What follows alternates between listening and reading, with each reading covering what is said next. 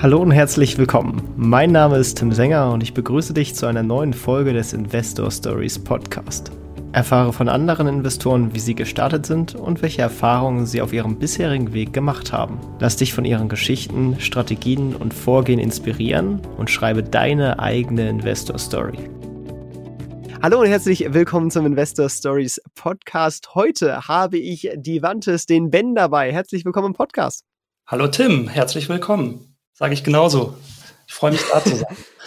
Ja, ich freue mich sehr, dass du der Einladung gefolgt bist, weil ich finde, du hast einen äh, klasse Blog äh, und äh, machst auch so ein paar Sachen äh, weg vom Mainstream und äh, bist auch schon einige Zeit an der Börse, hast dementsprechend einige Erfahrungen äh, gesammelt, an denen du uns heute teilhaben lassen kannst.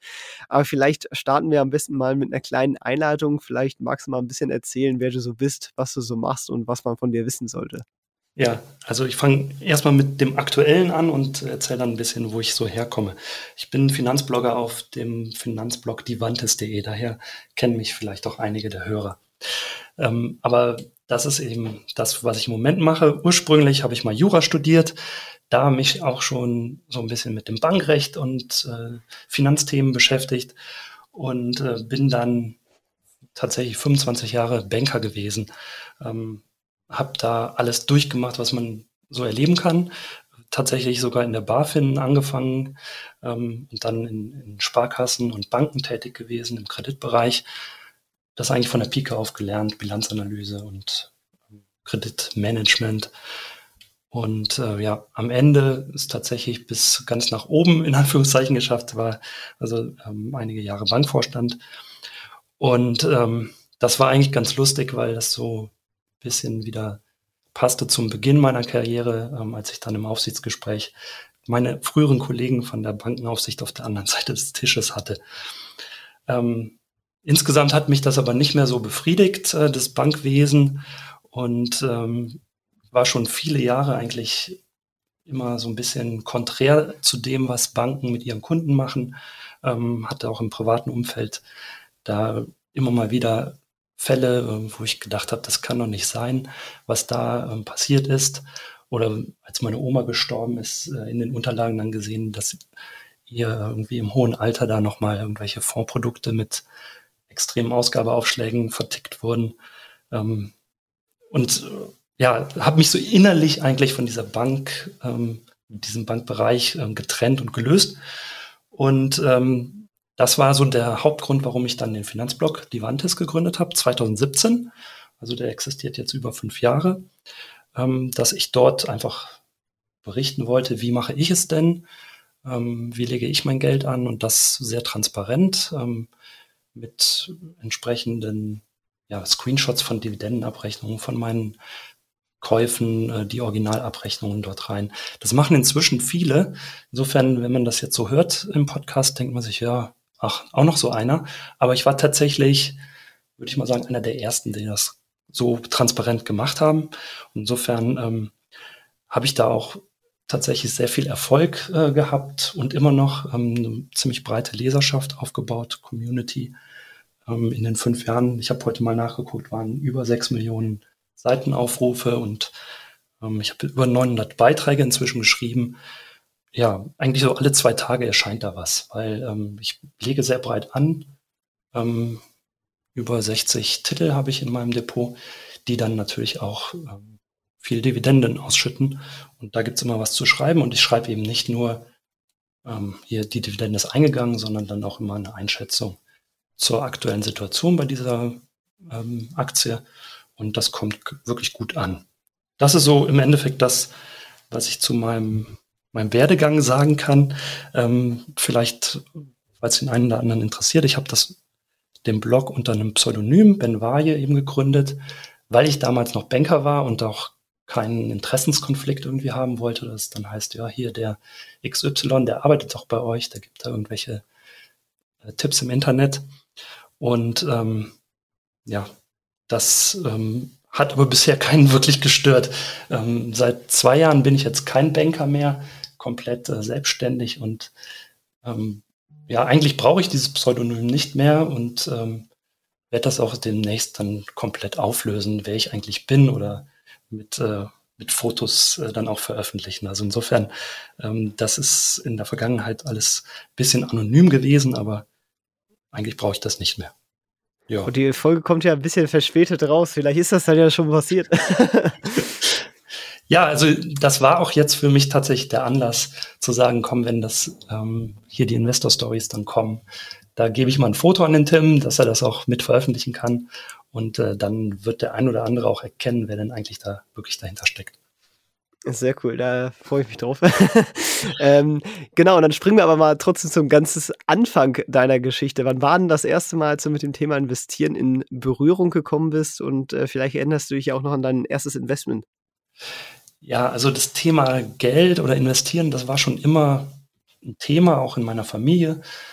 Ähm, tatsächlich war sogar mein Opa Banker, ähm, allerdings nicht so erfolgreich. Also er hatte ein eigenes Bankhaus, was damals wohl sehr leicht war. Also es war irgendwie in der Weimarer Republik und äh, hat damit aber dann auch in der Weltwirtschaftskrise pleite gemacht. Aber das wurde mir immer so erzählt. Also dass äh, der Opa Willi, Willi hieß er, ähm, tatsächlich äh, auch ein Banker war. Und ähm, ja, ich habe ihn selber zwar noch kennengelernt, aber er war da schon so alt, dass er mir da nicht wirklich was von erzählen konnte. Ähm, das war also mehr Hörensagen so. Ähm, ansonsten habe ich bei meinem Vater sehr viel mitbekommen, der einfach sein Geld auch angelegt hat, aber wie ich finde, im Nachhinein auch nicht so toll. Ähm, hatte jetzt als Beispiel eine Eigentumswohnung zur Kapitalanlage, die er in Schweizer Franken finanziert hatte, was damals wohl ziemlich hip war, aber ähm, dazu führte, dass er, das habe ich als Kind so mitbekommen, also sich da immer mit beschäftigt hat, ähm, jeden Samstag in der Zeitung, damals gab es ja kein Internet, ähm, den Wechselkurs des Schweizer Frankens sich angeschaut hat und immer gedacht hat, so, oh Gott, die Miete ist jetzt nicht mehr gedeckt ähm, oder die, die, die Tilgungszahlungen durch die Miete und äh, sich darüber geärgert hat. Und da habe ich also tatsächlich das Thema Finanzen ähm, immer sehr, sehr stark mitbekommen. Ähm, in der Schule habe ich dann mich mit dem Thema Aktien auch beschäftigt. Ähm, ähm da gab es dieses Planspiel Börse, an dem ich teilgenommen habe. Ähm, war nicht so wirklich erfolgreich, aber es hat schon Spaß gemacht und ich habe das einfach ähm, gesehen, wie, wie Aktienkurse entstehen. Und ja, ähm, erste eigene Aktie, wie viele zu der Zeit war es tatsächlich 1996 die Deutsche Telekom, angetrieben ja natürlich durch die Werbung, äh, Manfred Krug, Ron Sommer, da musste ich auch dabei sein. Ähm, ja, und bin dadurch auch auf den Geschmack gekommen. Also da war ich ähm, ja mitten im Studium und äh, habe dann auch weiter, also die Telekom-Aktien habe ich sofort wieder verkauft ähm, mit, mit einem Gewinn und dachte, wenn das muss ja jetzt überall so funktionieren, habe eigentlich nur nach spekulativen Aktien gesucht, ähm, die ich da irgendwie kaufen und wieder verkaufen konnte, ähm, um mein Vermögen so schnell wie möglich zu steigern, was natürlich nicht geklappt hat. Und äh, was ich aber glaube, was irgendwie dazugehört, äh, wenn man Investor wird, ähm, dass man am Anfang eben auch viel ausprobiert und auch viele Fehler macht, weil man nur aus dieser Erfahrung dann irgendwie ähm, ja zum guten Investor werden kann. Wenn man sich das so überlegt, 1996, dann kam halt der neue Markt. Ähm, ich fühle mich immer noch als Kind des neuen Marktes, weil das waren diese spekulativen Titel, an denen ich da auch viel rumgemacht habe, in Anführungszeichen hatte aber das Glück im Nachhinein, dass ich mir ähm, in der Hochphase des neuen Marktes äh, dann meine erste Eigentumswohnung gekauft habe, noch im Studium. Ähm, ein kleines Apartment, in dem ich selbst gewohnt habe. Und äh, das hat dazu geführt, ähm, dass ich halt tatsächlich zum Sparen gezwungen wurde, hohe monatliche Raten hatte und äh, deshalb nicht so viel Geld äh, in den neuen Markt investieren konnte, weil ich ja immer dafür gucken musste, dass ich diese, diese Wohnung bezahlt kriege habe nebenher gejobbt und davon ähm, das dann mit einem Zuschuss meiner Eltern, der eigentlich wie eine Miete gewesen wäre oder Mietzuschuss, ähm, dann diese Wohnung abbezahlt. Ähm, ja, und eigentlich habe ich in den Folgejahren, so ab dem Niedergang des neuen Marktes 2002, 2003, dann alles ausprobiert, was man so als Privatanleger überhaupt machen kann. Also alle die schlimmen Dinge und auch die guten Dinge, also Zertifikate, Anleihen, Optionsscheine, eigentlich alle Arten von Fonds ähm, immer wieder gekauft und wollte sie wahrscheinlich auch langfristig halten, ähm, bis ich dann wieder durch die Presse oder Finanzpornografie äh, auf andere Titel gekommen bin und sie wieder verkauft habe. Also ich war eigentlich der Musteranleger, äh, wie man nicht sein soll und äh, habe ja eigentlich lange gebraucht, um meinen Stil dann zu finden, finde ich jetzt im Nachhinein. Ähm, ja, es ist aber nicht alles schlecht gewesen. Ähm, jetzt sage ich mal, was den Vermögensaufbau angeht, hört sich jetzt schlimmer an, als es tatsächlich war. Aber ähm, ja, im ja, Stil finden ist schon ein gutes, gutes Stichwort, glaube ich, äh, weil äh, das ist natürlich auch äh, ein, spannender Punkt, wie denn deine heutige Strategie aussieht. Vielleicht magst du ein bisschen dann die, die Entwicklung und ja. deine heutige Strategie beschreiben. Ja, also eben aus den Erfahrungen, die ich gemacht habe und wo ich gemerkt habe, ich komme hier eigentlich nicht wirklich ähm, auf den grünen Zweig. Also mein Vermögensaufbau war tatsächlich der, die, die Bezahlung dieser Eigentumswohnung und weniger das, was ich mit Aktien oder Anleihen verdient habe. Ähm, habe ich mich dann irgendwann entschieden, ähm, ja, du musst was anderes machen und ähm, bin auf Dividendenaktien gekommen. Ähm, auch so ein bisschen angetrieben aus, aus meiner Bank, in der ich damals war, die das auch gemacht haben. Ähm, dass ich dachte, Mensch, das ist eigentlich eine ganz gute Strategie. Ähm, das baue ich mir auch auf. Ähm, die Werte kannte ich alle, aber ich habe sie halt meistens nicht so lange gehalten gehabt. Und äh, bin dann dazu übergegangen, okay, wenn ich etwas kaufe, werde ich es vom Prinzip her, von der inneren Einstellung her für immer behalten. Ähm, ja, und, äh, da bin ich inzwischen äh, so weit, dass ich mir wirklich strikte Anlagekriterien aufgebaut habe, nach denen ich investiere. Ähm, ich investiere eben in große Unternehmen, ähm, die eine starke Marktstellung haben, die einen Burggraben haben, die ähm, in einer Branche sind, der ich auch eine Zukunftsfähigkeit attestiere, ähm, langfristige Trends ähm, hoffe ich, dass ich die mit meinen Investments abdecke. Und ähm, ja, wichtig ist mir dann noch, dass diese Unternehmen auch nachhaltig sind.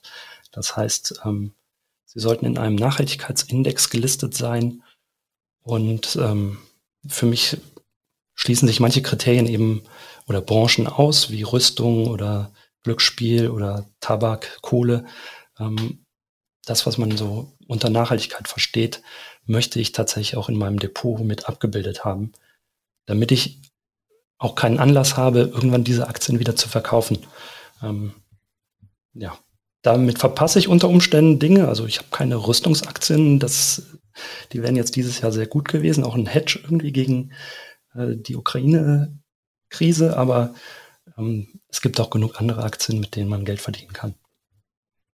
Ja, das ist ein guter Punkt. Also da äh, ist natürlich auch immer diese ärgerliche Sache, dass meistens die, die Rüstungsaktien auch im Weltraumbereich tätig ist. Das heißt, wenn man irgendwie Weltraumaktien äh, oder den Weltraum-ETF oder sowas haben will, dann hat man zwangsweise auch immer Rüstung mit drin, weil es einfach sehr schwer äh, voneinander zu trennen ist, weil die halt einfach immer in mehreren Geschäftsfeldern dann tätig sind. Aber äh, du hast ja auch mehrere Depots und äh, auch unterschiedliche Strategien oder ähm, vielleicht magst du ein bisschen eingehen, wenn man auf deiner Website sieht, sieht man Optionsdepot, Zitronendepot, Antidepot, das ist vielleicht das Nicht-Depot, aber äh, und das klassische Dividendendepot, vielleicht magst du darauf ein bisschen eingehen. Ja, gerne. Ähm, ja, also ich sag mal so, mit ähm, Beginn des Blogs Divantis hatte ich ausschließlich dieses Dividendendepot. Ähm, das ist auch weiterhin ähm, bis heute der absolute Schwerpunkt meiner Investments. Ähm, ich habe aber durch die Kriterien, die ich habe, insbesondere, dass sie eben auch eine Dividende zahlen müssen, gemerkt irgendwann, ja, viele von diesen Tech-Werten, die finde ich zwar in Branchen, die, die auch langfristig gut sind, aber die kommen nicht in meine Kriterien rein. Und äh, das war das erste Z Nebendepot, das ich aufgebaut habe, ähm, eben das Antidepot, wo ich einfach gesagt habe, okay, in einem kleinen Rahmen, maximal fünf Prozent meines äh, Anlagevermögens, ähm, bin ich bereit, von diesen Kriterien abzuweichen. Ähm, zumindest was den Bereich der Dividendenzahlungen angeht. Ähm, sollen immer noch keine, keine bösen Branchen sein ähm, und auch eine starke Marktstellung haben, aber eben etwas spekulativer nach diesen eigentlichen Kriterien. So. Ähm, und zusätzlich habe ich dort ähm, dann auch ähm, Bitcoin reingenommen, weil ich gesehen habe, dass äh, doch sehr viele institutionelle Anleger ähm, das zur ja, Diversifizierung mit aufgenommen haben. Alles in kleinem Maße. Ähm, ja, das Antidepot. Kannst du so einen Überblick geben, so, so Pi mal Daumen, wie viel Prozent dann ungefähr so in deinen Standardaktien quasi drin ist, wie viel Prozent dann, dann äh, irgendwie der Bitcoin und vielleicht, keine Ahnung, Immobilien oder was auch immer Essenklasse, die du vielleicht sonst noch so im Portfolio hast? Ja, also ungefähr ist es so, dass ich ähm, das Dividendendepot und meine Immobilien, also ich habe inzwischen vier Eigentumswohnungen, ähm, das hält sich so die Waage und macht rund 90 Prozent meines Gesamtvermögens aus. Ähm, also wenn man so will, 45 Prozent dieses Dividendendepot, 45 Prozent Immobilien und dann sind noch 10 Prozent übrig und die äh, sind eben in diesen Nebendepots. Ähm, Bitcoin ist äh, unter 1 Prozent. Also das ist wirklich wenig, aber ähm, war im, im letzten Jahr sehr positiv, dieses Antidepot. Es hat äh, hatte sich Zeit nach ein paar Wochen schon fast verdoppelt und äh, hat insgesamt auch gut performt, ist in diesem Jahr äh, dann das genaue Gegenteil passiert. Aber ähm, ja, das tut mir nicht weh und ähm, ich sehe das immer noch als langfristige Anlage. Ähm, die anderen beiden Depots, das Optionsdepot und das Zitronendepot, ähm, die sind auch ja eigentlich durch äh, Beschäftigung äh, mit dem Aktienmarkt entstanden. Das Optionsdepot dort verfolge ich ähm, eigentlich die Strategie, äh, Shortputs zu verkaufen und äh, wenn sie mir eingebucht werden, die Aktien dann ähm, Covered Calls darauf zu verkaufen. Ähm, und das Depot führe ich eben bei äh, Interactive Brokers im Ausland. Das ist so ein bisschen, um dort ja diese Strategie mal zu, zu testen und ähm, darüber zu schreiben, zu berichten, dass es das eben auch gibt. Ähm, damit muss ich aber zugeben, bin ich nicht so ganz erfolgreich gewesen. Okay. Ähm, einfach, also ich bin selber nicht zufrieden. Ich habe mich dort nicht immer an meine ähm, Kriterien gehalten und ein bisschen Unfug gemacht. Das ähm, ist aber, glaube ich, für Leser des Blogs dann auch ein Mehrwert, weil sie sehen, okay, jemand, der ansonsten sehr seriös mit allem umgeht, der lässt sich eben dann doch mal davon verleiten und ähm, Optionen sind eben schon ein ziemlich scharfes Schwert und wenn man da dann nicht ähm, Verlustbegrenzung als Beispiel ähm, betreibt, dann kann es eigentlich relativ schnell auch sehr stark ins Minus gehen. Ähm, aber ich bin, sage ich mal, zuversichtlich, dass das auch ähm, sich über die Jahre wieder erholt. Ich habe da einige ähm, ja, Mining-Aktien, das heißt äh, also Bitcoin-Miner zum Beispiel ähm, gehandelt, weil die eine sehr hohe ähm, Prämie gebracht haben und die sind halt alle abgestürzt mit dem Rückgang des Bitcoins und das liegt mir quasi schwer im Depot im Moment. Ah, okay. Ja, das, ist, das hämmert dann natürlich rein, weil so eine Option hat natürlich auch immer eine Art von Hebelwirkung. Natürlich kann man sich ausüben lassen, äh, wenn man Short Put oder sowas hat, äh, dass man dann einfach die Aktie hat, wenn man davon überzeugt ist. Ähm, aber ja, ist natürlich ein, ein, Punkt. Hast du die komplett Cash secured oder hast du auch so quasi ein bisschen über, über die Margin dann da nein. gehandelt? Nein, nein, alles Cash secured ähm, wenigstens dieses Kriterium habe ich eingehalten, dass mir da nichts passiert. Ja. Okay. Ähm, dieses Zitronendepot, das ähm, ja, habe ich eigentlich tatsächlich durch den Investor Stories Podcast bin ich motiviert worden, es dann auch zu machen. Äh, du hattest mal den Uwe Jennert ähm, zu Gast, der sich auf äh, Squeeze-Outs und äh, Sondersituationen spezialisiert hat. Und ähm, ich habe mich mit dem Thema eigentlich nie wirklich beschäftigt, wusste natürlich, was ein Squeeze-Out ist, ähm, hatte die auch in, in den 25 Jahren äh, Börsengeschichte, äh, an der ich teilhabe, häufiger mal oder immer, immer mal, aber bin dann immer früher ausgestiegen. Das heißt, ich habe, äh, wenn es da zum Squeeze-Out kam bei einem Investment von mir, habe ich dann den Gewinn mitgenommen und mich gefreut. Und äh, mit diesem Zitronendepot verfolge ich nun die Strategie, mich tatsächlich ähm, ausdrücken, ausquetschen zu lassen, deshalb der Begriff Zitrone, ähm, um dann davon ähm, irgendwann zu profitieren, dass in einem Spruchstellenverfahren da nochmal ein Nachschlag kommt. Und äh, das versuche ich relativ breit ähm, abzudecken, dass ich immer dann, wenn Squeeze-Out ähm, mit einem Abfindungsbetrag angekündigt wird, dort rein investiere. Man zahlt dann einen kleinen Aufschlag. Ähm, zwei bis drei Prozent ist so mein Ziel. Mehr möchte ich nicht bezahlen äh, für die einzelne Aktie und ähm, hoffe dann, dass ich irgendwann später, viel, viel später, meistens fünf bis zehn Jahre später, einen Nachschlag kriege, der dann verzinst ist und das Ganze zu einer ordentlichen Gesamtrendite bringt. Das habe ich aber auch erst jetzt ähm, in diesem Jahr begonnen und insofern da noch keine langfristigen Erfahrungen, was ähm, ob das auch wirklich funktioniert. Ja, spannend. Ja, das ist, äh, freut mich natürlich, dass da der Uwe ein bisschen Inspiration gegeben hat. Und daher kommt dann, jetzt verstehe ich auch den Namen, ne, Zitrone vom Ausquetschen, äh, Squeeze genau. Out. Ähm, das, das macht natürlich Sinn. Aber du hast ja auch generell so ein paar speziellere Werte äh, tatsächlich im Depot, die so ein bisschen abseits äh, vom Mainstream äh, sind, was ich immer cool und spannend finde. Vielleicht magst du da so ein bisschen äh, Einblick geben, äh, was dann vielleicht so Werte sind, die, die du gerade besonders cool findest, aber die noch nicht jeder kennt.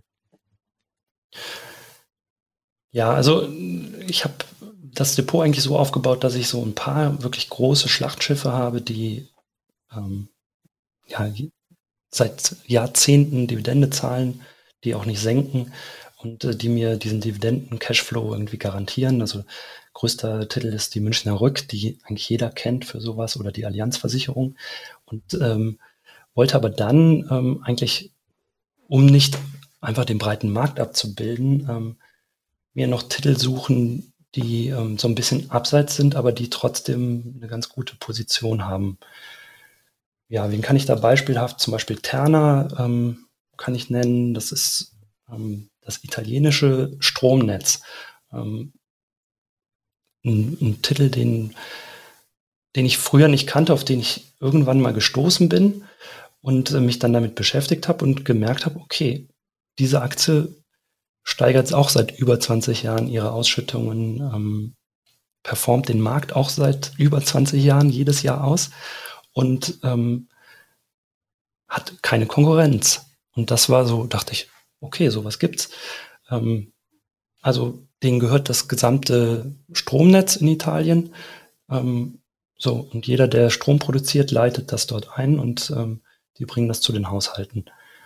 Und, da musst äh, du dich ja wahrscheinlich auch mit der italienischen Quellensteuer dann rumschlagen, oder? Ja, das ist ein Thema, ähm, aber da gibt es auch Lösungen. Ähm, weiß nicht, ob ich hier die Bank nennen darf, aber es gibt Banken, die eben da auch eine Vorabbefreiung ähm, ermöglichen. Und das ist gut zu wissen, ja, das nehmen wir auf jeden Fall. also die DKB, ähm, die bietet tatsächlich sowas an. Auf die also, bin ich also gestoßen. Ich, ich, kannte das bislang nur, dass sie das für Frankreich anbieten, aber genau, ja gut für französische wissen, Aktien. Für, ähm, und die bieten es auch für italienische Aktien an. Da ist allerdings so, dass man dann jedes Jahr ähm, so ein ähm, Formular ausfüllen muss und von seinem Finanzbeamten bestätigen lassen muss, dass man in Deutschland wohnt. Und die nehmen dann jedes Jahr 11,90 Euro als Gebühr. Das heißt, es lohnt sich dann, wenn man ähm, höhere Dividendeneinnahmen hat. Ähm, weil, ja, aber dann ähm, ist die Quellensteuer kein Thema mehr. Was Italien Good angeht. to know. Wertvolle Information auf jeden Fall. Äh, weil bislang habe ich, ich halte mich ja generell von allen Ländern fern, wo man irgendwie sich mit äh, Quellensteuer rumschlagen muss und so, weil ich da einfach keinen Bock drauf habe. Aber äh, wenn man dann äh, das sich so erleichtern lassen kann, sag ich mal, sobald es sich von der Summe her lohnt, das äh, macht es dann wieder attraktiver und dann kann man sich auch mal wieder solche Länder anschauen. Ja, also das kann ich total nachvollziehen. So bin ich auch unterwegs gewesen. Ähm, und tatsächlich ist es so durch den Blog, ähm, dass da viele Leser eben auch kommentieren, ähm, solche Tipps geben, ähm, wie das mit der Quellensteuer dann in Italien zum Beispiel besser wird.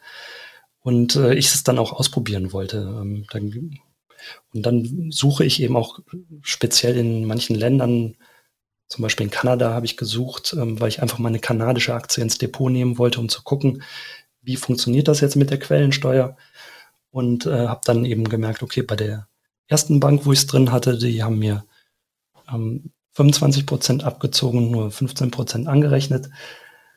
Und äh, dann habe ich einen Depotübertrag gemacht äh, zu einer anderen Bank und da hat es dann wie bei amerikanischen Aktien funktioniert mit voller Anrechnung auf die deutsche Kapitalertragssteuer. Und das sind dann so Dinge, darüber schreibe ich dann, da kommen dann die Screenshots. Da musst du jetzt auch den Namen sagen, sowas wollen die Leute natürlich wissen. Also bei Max Blue funktioniert das sehr gut mit kanadischen Aktien.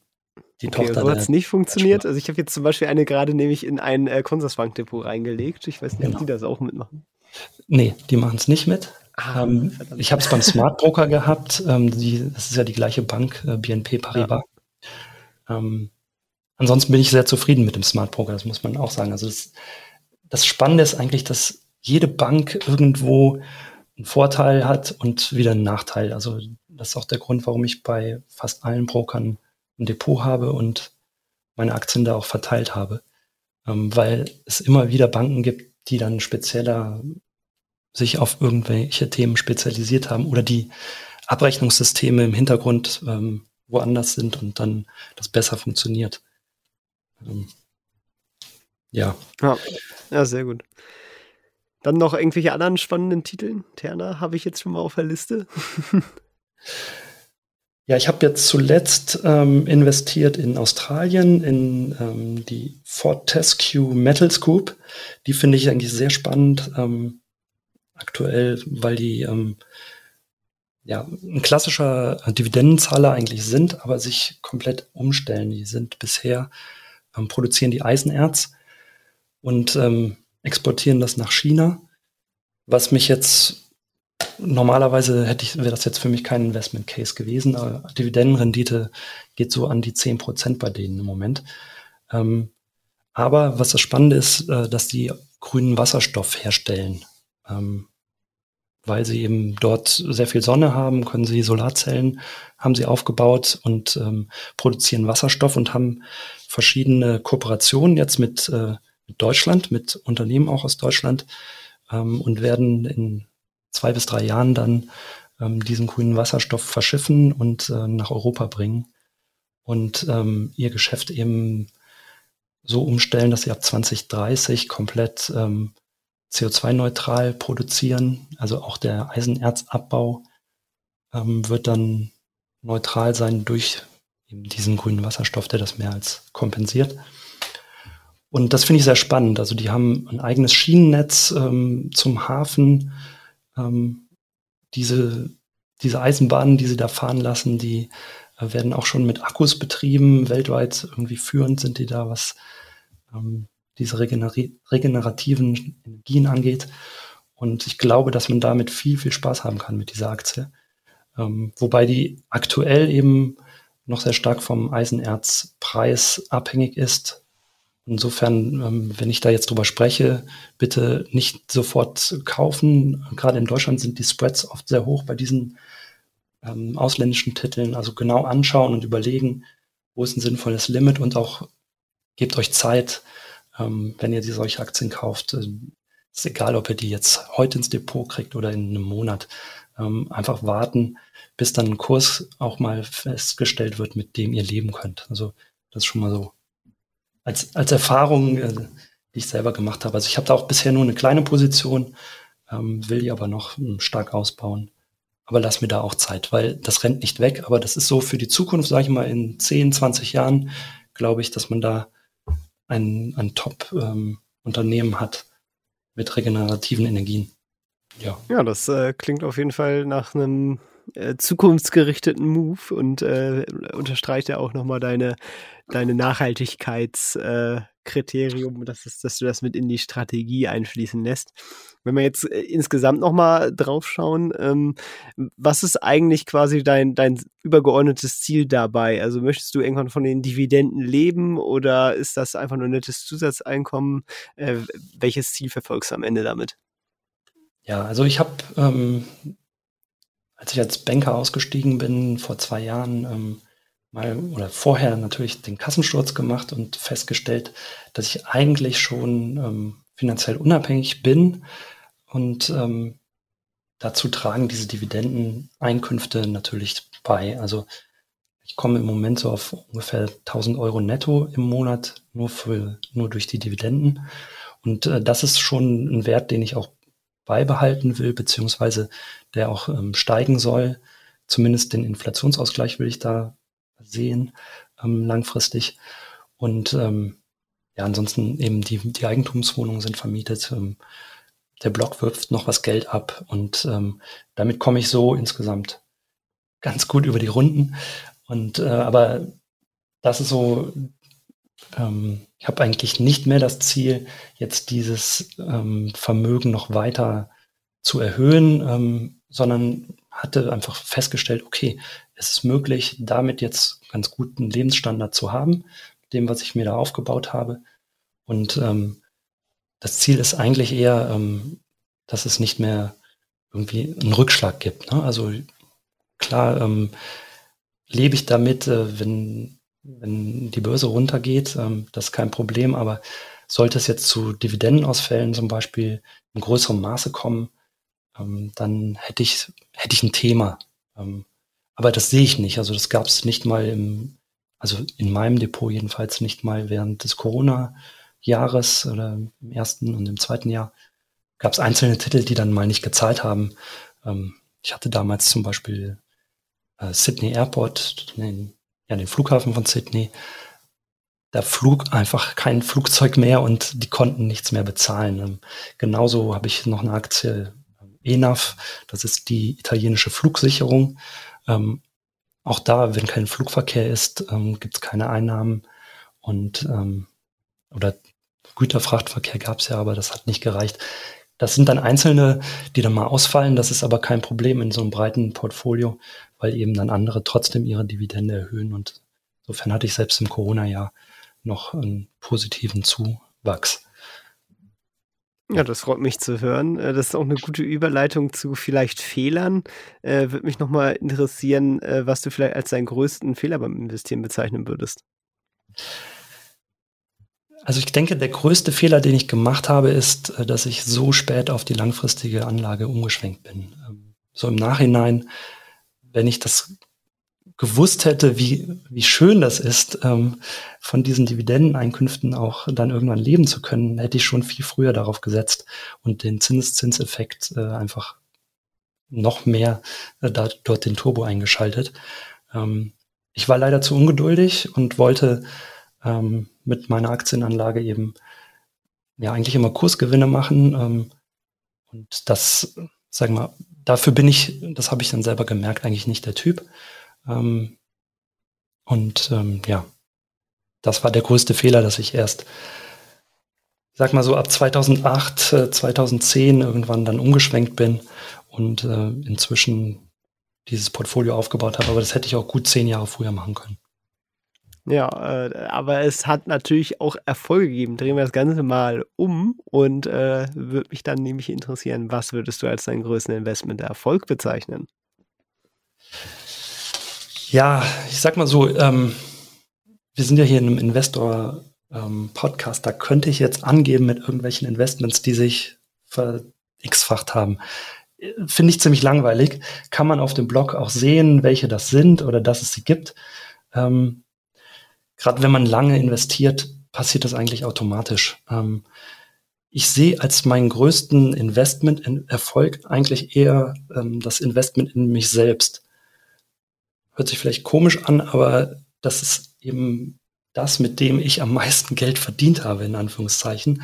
Das äh, quasi mein Studium, Weiterbildungen, die ich gemacht habe, die ich selbst bezahlt habe und dann auch Karriereentscheidungen, die ich getroffen habe und äh, die mich teilweise auch Geld gekostet haben, weil ich umgezogen bin, weil ich gependelt bin oder auf ein höheres Gehalt auch verzichtet habe zugunsten eines Jobs, wo ich dachte, der bringt mich einfach weiter.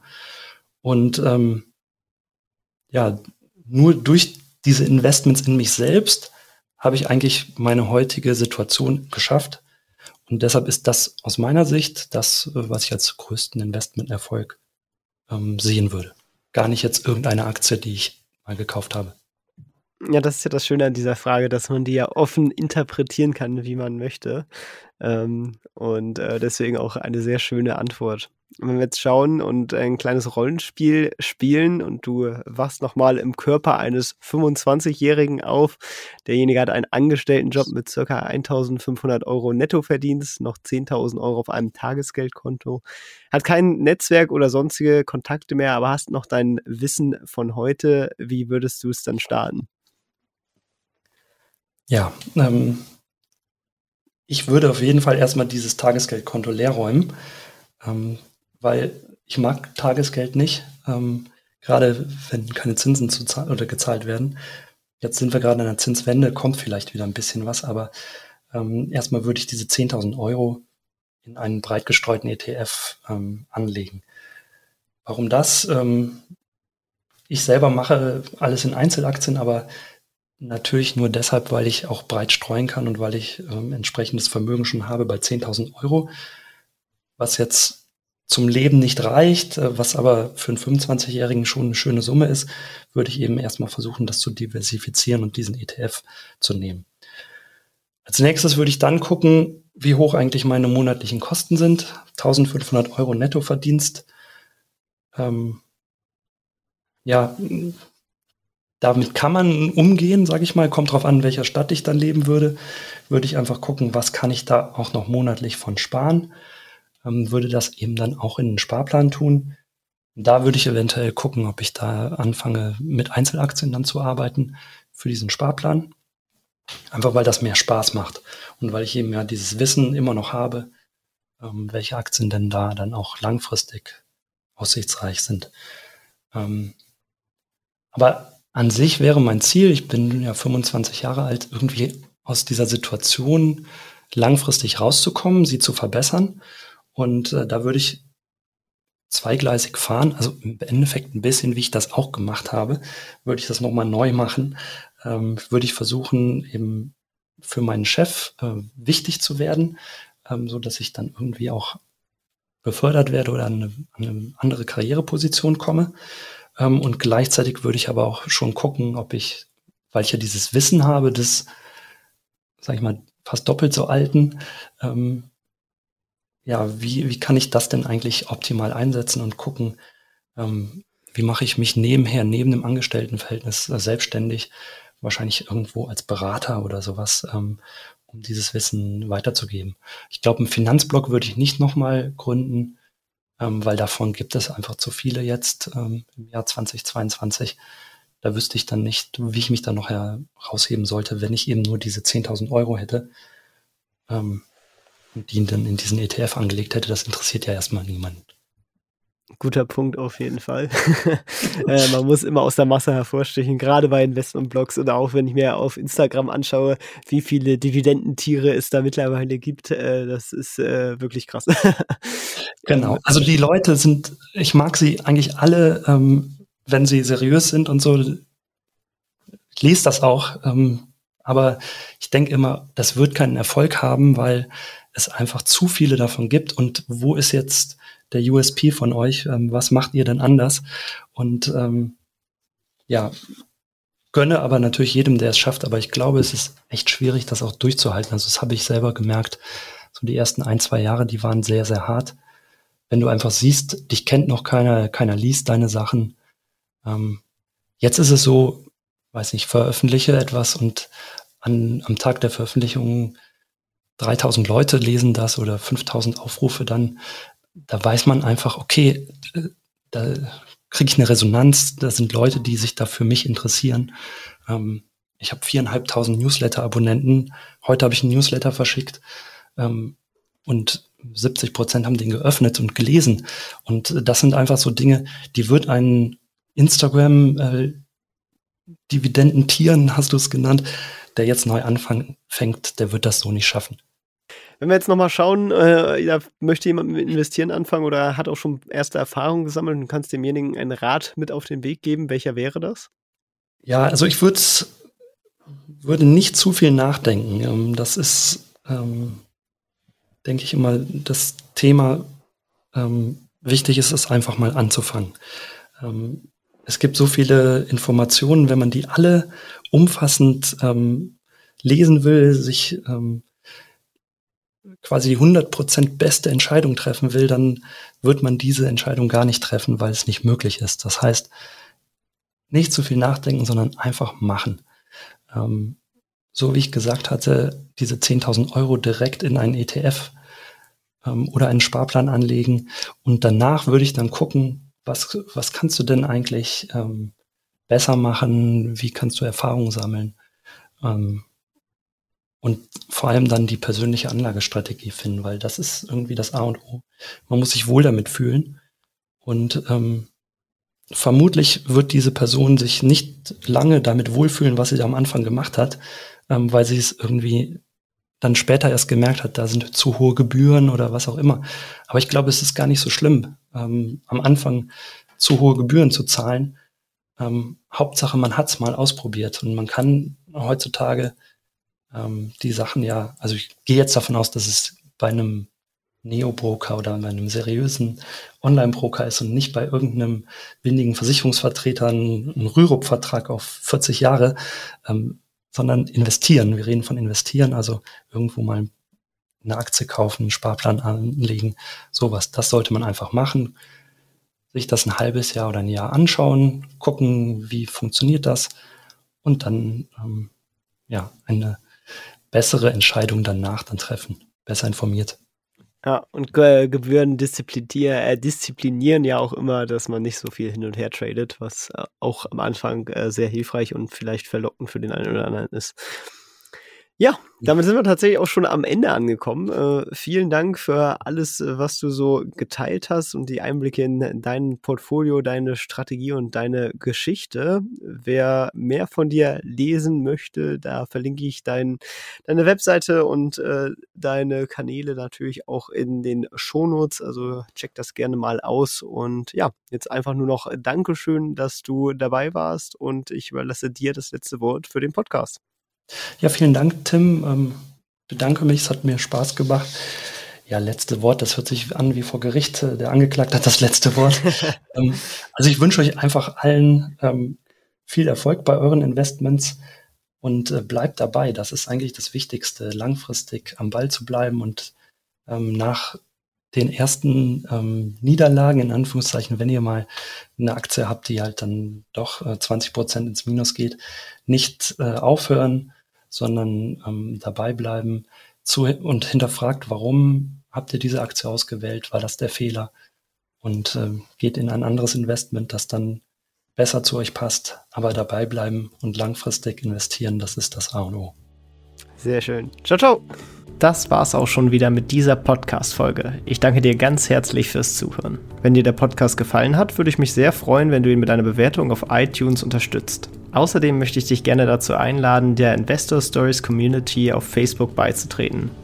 Hier hast du einen Austausch mit Gleichgesinnten und professionellen Investoren, die selber ihren Weg in die Freiheit der Finanzen gegangen sind und von ihnen kannst du lernen oder auch selber andere Leute bereichern und zudem ist dort Feedback zum Podcast immer willkommen. Um ganz schnell dorthin zu gelangen, kannst du auch einfach investor-stories.de slash community eingeben. Ich freue mich, wenn du auch beim nächsten Mal wieder dabei bist. In diesem Sinne, alles Gute, dein Tim.